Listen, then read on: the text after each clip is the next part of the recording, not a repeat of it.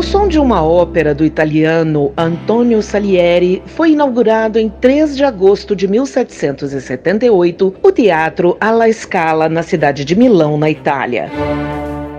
Construído para substituir uma casa de espetáculos destruída por um incêndio, La Scala não ficou livre de uma tragédia. Sobrevivente de um bombardeio, o teatro é um dos maiores palcos da música lírica no mundo e recebe apresentações de ópera, balé e concertos.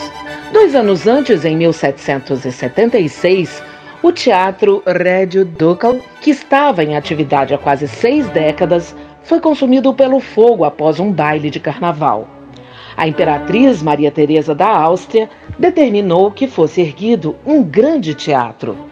A obra foi financiada por nobres que tinham camarotes no Ducal em troca da posse do terreno da igreja Maria alla Scala, onde ficaria o novo espaço. O projeto arquitetônico no estilo neoclássico foi realizado pelo italiano Giuseppe Piermarini. Com capacidade para cerca de duas mil pessoas, o teatro ficou pronto em dois anos. A ópera de Antonio Salieri, La Europa Riconosciuta, foi a grande atração da abertura em 1778. Em 1839, o compositor Giuseppe Verdi fez sua estreia no Grande La Scala. Sua primeira ópera, Roberto Conte de San Bonifácio, foi sucesso de público com 13 apresentações naquela temporada.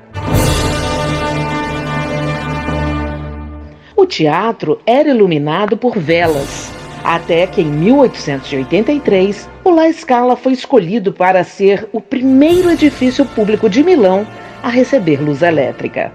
Naquele dia, o grande destaque da noite foi o acendimento do lustre central com 383 lâmpadas. Em 1891, o maestro e compositor Carlos Gomes tornou-se o primeiro brasileiro a se apresentar no La Scala. O Museu do Teatro conserva um busto de bronze em homenagem a ele. Em 1920, o maestro Arturo Toscanini assumiu a direção artística do local e fez grandes modificações, como a criação do Poço da Orquestra. Toscanini foi responsável por reunir e eternizar os repertórios de Verdi e do alemão Richard Wagner, como tradição no La Scala. Durante a Segunda Guerra Mundial, em agosto de 1943, o La Scala sofreu sérios danos depois de um ataque aéreo. O local foi reconstruído e reaberto em 1946 com um concerto regido por Toscanini.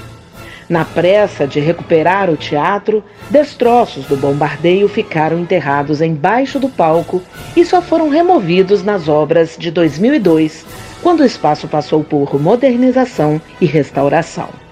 Em dezembro de 2004, o Teatro Alla Scala foi reinaugurado com a apresentação da mesma ópera que marcou a abertura de 1778.